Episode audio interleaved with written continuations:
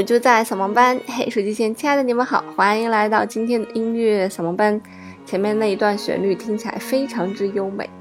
我们今天听到这个版本呢，来自于弦乐的版本，但其实呢，它是一位女高音和次女高音去演唱的一首，呃，在女高音界非常红的一首音乐哈。这首音乐呢叫做《花之二重唱》，也可以叫做《花的二重唱》，它来自于一部歌剧，叫做《克拉美》。我们先来听一听这个人声版本是什么样的感觉哈。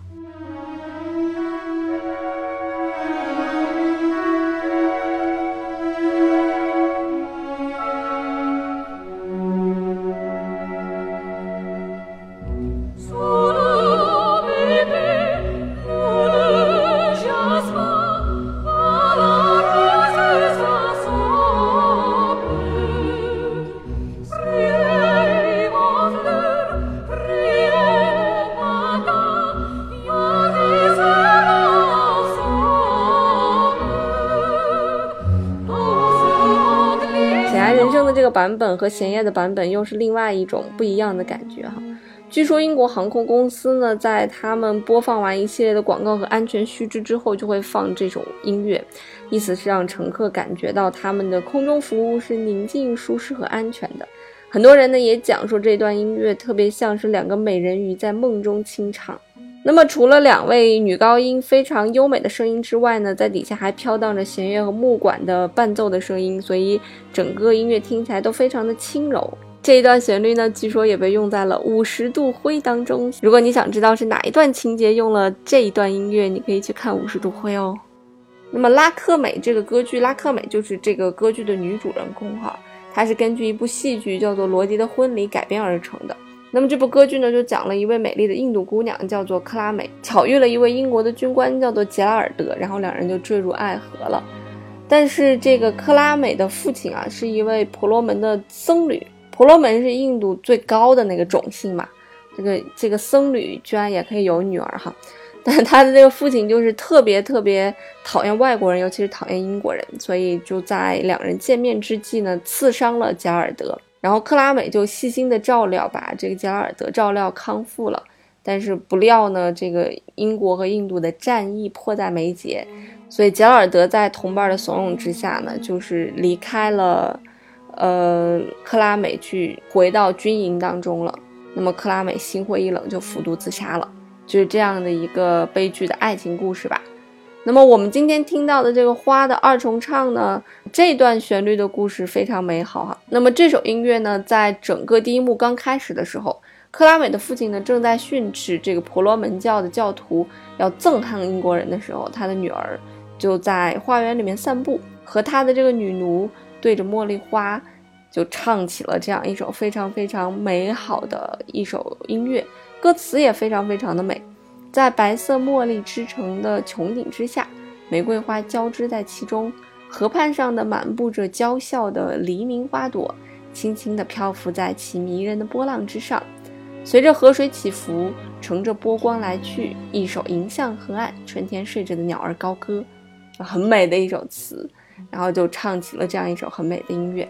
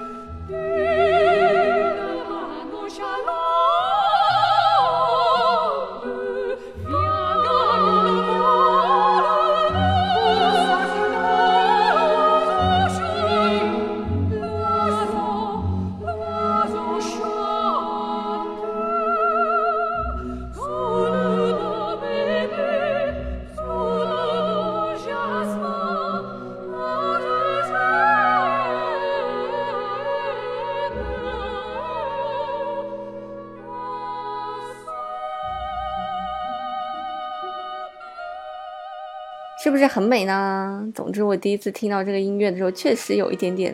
陶醉哈。那么这部作品呢，是来自于法国的作曲家，叫做德利布去创作的一首作品。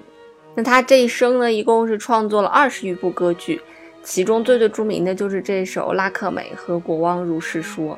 都是两部三幕歌剧哈。他的创作的一个特点就是旋律非常的流畅优美。配器呢比较的清澈雅俗共赏的一些作品，据说柴可夫斯基的很多舞剧的音乐都深受他的影响。那么除此之外呢，他还写过三十多首浪漫曲、歌曲以及一些合唱曲。因为他毕业于巴黎国立高等音乐舞蹈学院啊，所以他在舞蹈音乐这一方面呢是有很多的见解的，所以被誉为是芭蕾舞音乐之父。那么在克拉美整部的歌剧里面有非常非常多的音乐。除了这首非常之有名、非常之好听之外呢，在第二幕呢有一首这个克拉美演唱的著名的咏叹调啊，叫做铃歌，就是铃声的那个意思。这首音乐被认为是花腔女高音咏叹调里面最最难唱的，在乐曲的开端的这个歌唱的旋律，仿佛就是在模仿那个铃声一样。当然，这个铃声呢，一方面是在街上搜寻亵渎圣地的这种人哈，另另一方面呢，其实也是在搜寻他的呃情人杰尔德，因为这首歌唱完，杰尔德就奔向他而来，来跟他约会了。那也是因为这次的见面呢，才导致了嗯拉克美的父亲刺伤了杰拉尔德，然后就逃走了。这部作品所选取的。节拍 time signature 是八六拍，然后基于 B 大调来去演唱的，是非常明亮的一个调。那么女高音和次女高音呢，基本上是在一个三度到五度的一个水平来展开他们的旋律。我觉得更多可能是因为女高音声音的那种包容感、清澈温柔这种感觉，所以给这首音乐赋予了更多的色彩。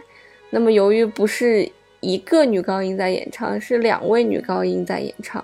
这种温柔感和包容感的一种叠加，再加上这个旋律其实写的本身就很好，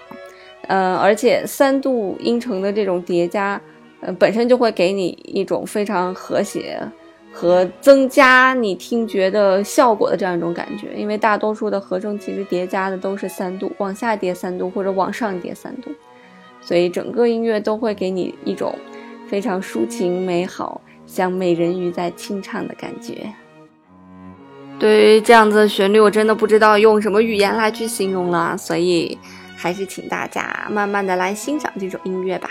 那么在欣赏音乐之前呢，要做一个小广告。呃，我的针对三到八岁的儿童英语加音乐双启蒙的项目已经要启动啦。每天花十分钟的时间的英语音乐，在一年之内都会得到很大的提升。欢迎爸爸妈妈们这个来咨询哈，直接加助理号 f y f y 幺零二四幺零二四就可以啦。我们一起来欣赏这首世界上最美的咏叹调和二重唱吧。